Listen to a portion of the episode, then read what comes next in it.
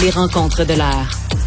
Chaque heure, une nouvelle rencontre. Nouvelle rencontre. Les rencontres de l'heure. À la fin de chaque rencontre, soyez assurés que le vainqueur, ce sera vous. Cube Radio. Une radio pas comme les autres. Dominique Gagnon est président de Connect Go. On le retrouve. Bonjour Dominique. Alex, comment vas-tu? Ben, ça va bien. Un peu nostalgique, hein? Que ça a passé vite cet été?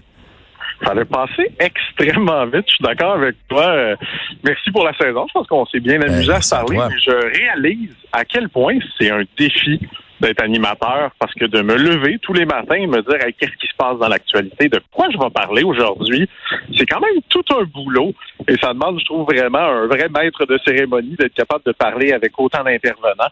J'ai trouvé ça super intéressant comme exercice, mais aussi ça cultive, je pense, notre curiosité puis notre désir d'un peu plus s'informer. Fait que ça m'a ramené, j'avais un peu arrêté de lire les médias. Euh, tous les matins et ça m'a ramené en fait au bon vieux journal puis à ouvrir la télé puis à m'informer de ce qui se passe. Ouais, j'ai beaucoup aimé euh, Dominique nos discussions parce que euh, tu sais tu nous partageais ton expérience euh, d'homme d'affaires mais mais aussi ton expérience de vie et, et je pense qu'on pouvait adapter à notre réalité également les conseils que tu nous partageais.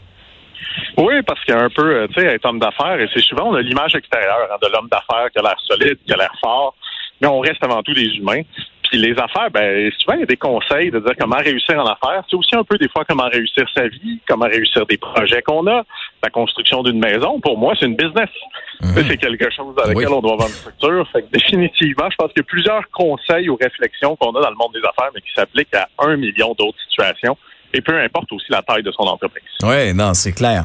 Euh, bon, avec euh, la rentrée scolaire, avec la rentrée aussi au bureau, hein, le retour de vacances, euh, ce sera différent des deux autres années qu'on a vécues avec la pandémie. Oui, encore du télétravail, mais il y a les retours aussi en, présentiel qui se fait. Comment tu vois ça et l'importance aussi de, de se rassembler? Ben, je pense que l'importance de se rassembler va être là. On, hésite encore hein, un petit peu à savoir ça va être quoi ce appelle la nouvelle réalité. Euh, je donne un bon exemple. Chez nous, on pensait que les gens allaient revenir au bureau. Moi, j'étais assez convaincu. On s'est dit, on va jamais les obliger. Fait que faites ce que vous voulez. Vous avez le droit de travailler de la maison. On vous fait confiance.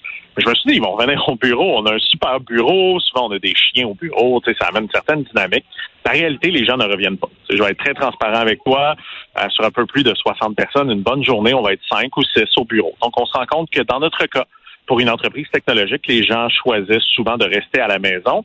Et même moi qui adore être au bureau, ben, j'écoutais euh, dernièrement la radio, justement, et on m'annonçait qu'avec la fermeture du pont, ça prendrait probablement une heure et demie de faire Mont-Saint-Hilaire à Montréal. Donc peut-être que moi aussi, je deviendrai un fan du télétravail et je vais devoir m'installer un bureau, ce que, ce que j'ai repoussé un petit peu le plus longtemps possible euh, à faire à la maison. Ouais, mais tu en même temps, mettons, là, euh, perdre comme ça une heure et demie euh, à l'aller puis une heure et demie au retour, tu perds trois heures de ta journée, là, dans le trafic. Alors, ce trois heures-là, si tu es dans ton bureau à la maison, par exemple, ben, tu peux mieux le maximiser, tu peux mieux t'en servir, non?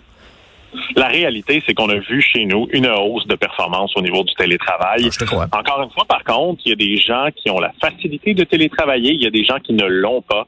Et souvent, ça vient. Hein, on, a, on a eu une chronique là-dessus où on parlait des conseils pour télétravailler. Mhm. Ben, il y a des gens, évidemment, si tu n'as pas ton propre bureau, ton environnement fermé, ça va être plus difficile. Mais en général, nous, on a vu que les gens sont plus performants. Entre autres parce qu'ils sauvent trois heures. Ils sauvent aussi de l'argent. Aujourd'hui, avec le prix de l'essence, euh, définitivement, de faire de la route, des impacts économiques qui sont importants. Mais malgré tout ça, moi, ça me manque. Je le cacherai pas. La vie de bureau, les discussions de la machine à café, l'ambiance des gens au bureau. Mais je pense qu'on peut le faire un peu autrement. Je te parle, on s'est parlé d'un petit peu partout euh, durant cet été au Québec. Même le show Parc Safari. ouais, là, je suis au Parc Safari. Ah euh, donc, je suis assis en ce moment sur une table technique, Parc Safari, mais 60 employés. Donc, autant l'équipe américaine que canadienne sont au Parc Safari en ce moment et on fait une journée complète, les 60 personnes ensemble. Donc, on a commencé avec un petit déjeuner, on a fait le camion de brousse, on fait un rallye en après-midi et on termine avec un vin fromage. Et encore une fois, ben, ça permet de voir les gens, ça permet de reconnecter, mais même moi, ça m'a un peu surpris parce que 60 personnes, j'avais oublié comment c'était beaucoup de gens, parce que 60 petits écrans sur Teams, mhm. ça paraît pas tant que ça. Mais 60 personnes dans une salle pour déjeuner, ben, je fais OK, ça remonte un peu mon sentiment de fierté de dire j'ai une équipe extraordinaire, j'ai tous ces gens-là, et on voit la connexion vraiment des gens qui sont contents parce qu'ils ont télétravaillé, de sortir de chez eux puis venir passer une journée, euh, toute l'équipe ensemble. Je vais faire du pouce sur ce que tu viens de dire, Dominique. Est-ce que c'est d'autant plus important de faire des activités d'équipe comme tu le fais présentement avec tes employés pour maintenir une certaine chimie? Parce que depuis deux ans, on est comme tout un peu dans notre coin, puis tu sais, oui, c'est correct, on peut se communiquer par les réseaux sociaux, mais tu sais, il y, en a qu'on a un peu perdu de vue. Euh, il y, a, y a des employés ou des collègues qu'on voit moins. Puis as-tu l'impression des fois que l'esprit d'équipe peut s'effriter juste avec le télétravail? Comment tu vois ça? C'est sûr que le télétravail ramène une notion un petit peu d'individualisme. Parce qu'évidemment, en télétravail, ben, t'es toi avec toi, tu fais partie d'une équipe, donc souvent, c'est ce que tu vas livrer comme marchandise qui va être un petit peu du travail d'équipe. Mais oui, les activités sont de plus en plus importantes. Puis ce qui est bien aussi, je pense, c'est de faire des activités dans lequel le travail n'est pas au cœur de l'activité.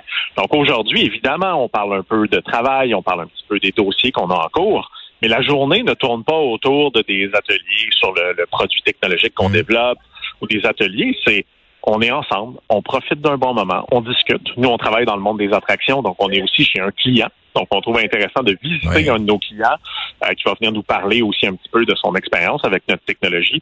Mais aussi, ce qui est intéressant, c'est de voir la dynamique de voir aussi à quel point les vieilles dynamiques reviennent. Mes développeurs sont ensemble, mes gestionnaires de projets ensemble, puis nous, on essaye de les, mélanger un peu, mais on voit que très, très rapidement, ben, il y a ce type de comportement-là, de dire, ah, j'ai ma gang, même à l'intérieur d'une entreprise qui est là. Et nous, ben, justement, le rallye d'après-midi vise un peu aussi à briser ces silos-là, parce que ce qu'on voit que le télétravail, c'est que la communication, parfois, est plus difficile et de comprendre surtout les émotions des autres, l'empathie envers ce que quelqu'un vit quand tu le vois dans un écran, que quelqu'un te dise moi je suis très stressé parce que les clients sont pas heureux en ce moment, ben, parfois mes développeurs le ressentent moins, donc ont peut-être moins d'empathie. Donc ça permet aussi de brasser un peu ces émotions-là et de remettre de l'humain sur un petit mmh. carré d'ordinateur. Ouais. Et c'est aussi ce que tu auras fait cet été, Dominique, de, de, de remettre de l'humain dans l'entrepreneuriat. C'est-à-dire que euh, tu, nous, tu nous as parlé des difficultés que tu as vécues, tu nous as parlé, oui, de tes grands succès, mais des efforts que tu as fait pour y arriver. Effectivement, c'est très important. Je pense qu'on ramène l'aspect humain. Euh, tu sais, je pense qu'une des chroniques que j'avais le plus aimé, qui est quelque chose d'important pour moi, c'est un peu d'enlever le star system entrepreneurial. Je lisais encore dans le journal de Montréal, c'est Olivier Primo, qui, qui pour moi euh, est un peu dans ce star system mm-hmm. entrepreneurial là, de dire ah, il y a 2,3 millions d'impôts pas payés, mais c'est pas grave il a raison sur le fond économique. Est-ce que je trouve que ça donne encore une fois une image un petit peu euh, mauvaise de l'entrepreneuriat ou mauvaise euh, des entrepreneurs en général? Puis je pense que derrière la majorité des entrepreneurs, on a du bien bon monde puis des humains vrais qui veulent bâtir quelque chose, qui sont prêts à travailler très très fort et qu'il faut arrêter de, de, séparer un petit peu parce que souvent euh, les entrepreneurs sont vus un peu en opposition avec les employés. Puis on avait parlé dans une chronique. Moi, je considère que je suis pas le boss. En fait, je suis l'employé de l'entièreté de mes employés. Parce que c'est hmm. eux qui font qu'on va réussir ou pas. Et que s'ils s'en vont, ben, je suis plus rien. Donc, pour moi, on est une équipe. Et on devrait arrêter de dire, lui, c'est le patron, lui, c'est l'employé. Pour moi, on est une grande équipe travaillent tous ensemble. Ouais, et des défis notamment pour la pénurie de main d'œuvre. Ce, sera d'actualité plus que jamais là avec la campagne électorale qui va être déclenchée dimanche. Euh, je veux dire, toi comme comme comme président de Connect and Go, euh, tu en as vécu des épreuves par rapport à ça et, et c'est intéressant aussi de voir que c'est bien beau être en pénurie de main d'œuvre, mais parfois un employé euh, ne fait pas le travail. Et il y a des organisations qui les gardent malgré tout, euh, alors que finalement ils retardent tout le monde, ils retardent le groupe. Effectivement, puis souvent je dis qu'il n'y a pas de mauvais employés, il y a juste des employés à la mauvaise place. Donc ça ne veut mm. pas dire que cet employé-là, qui était non performant, ne performera pas ailleurs.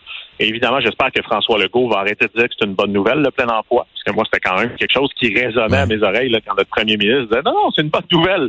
Je dis OK, viens travailler chez nous. Tu vas voir que c'est peut-être moins une bonne nouvelle que, que, que, dans ton siège euh, au niveau euh, du Parlement. Mais définitivement, la pénurie de main-d'œuvre, c'est un sujet. Mais après, c'est il faut accepter que c'est une réalité. Donc, il faut arrêter de mettre tous les mots du monde, de dire qu'il y a une pénurie de main-d'œuvre. On va devoir automatiser.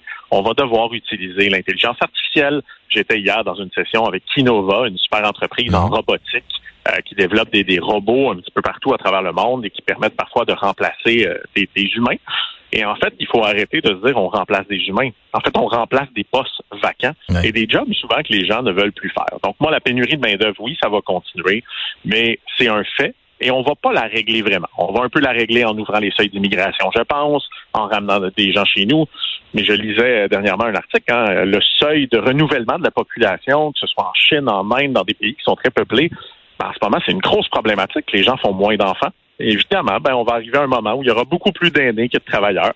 Ça vient avec le sujet de la pénurie de main-d'œuvre et on va devoir s'adapter, mais ça fait des, milliers, des millions d'années qu'on s'adapte. Hein. Ouais. Mais t'as vu, t'as vu, on veut les ramener, là, les 60, 69 ans, on les courtise, plus que jamais. J'en parlais avec mon père à la pêche. Mon père, ah euh, tu sais, a pris sa retraite à 62, très en forme, etc. Puis il adore la construction. Euh, c'est ce qu'on appelle un bébéleux au Québec. Puis j'ai dit, hey, papa, pourquoi tu vas pas travailler, tu sais, chez, chez, chez Canac ou chez, euh, chez BMR?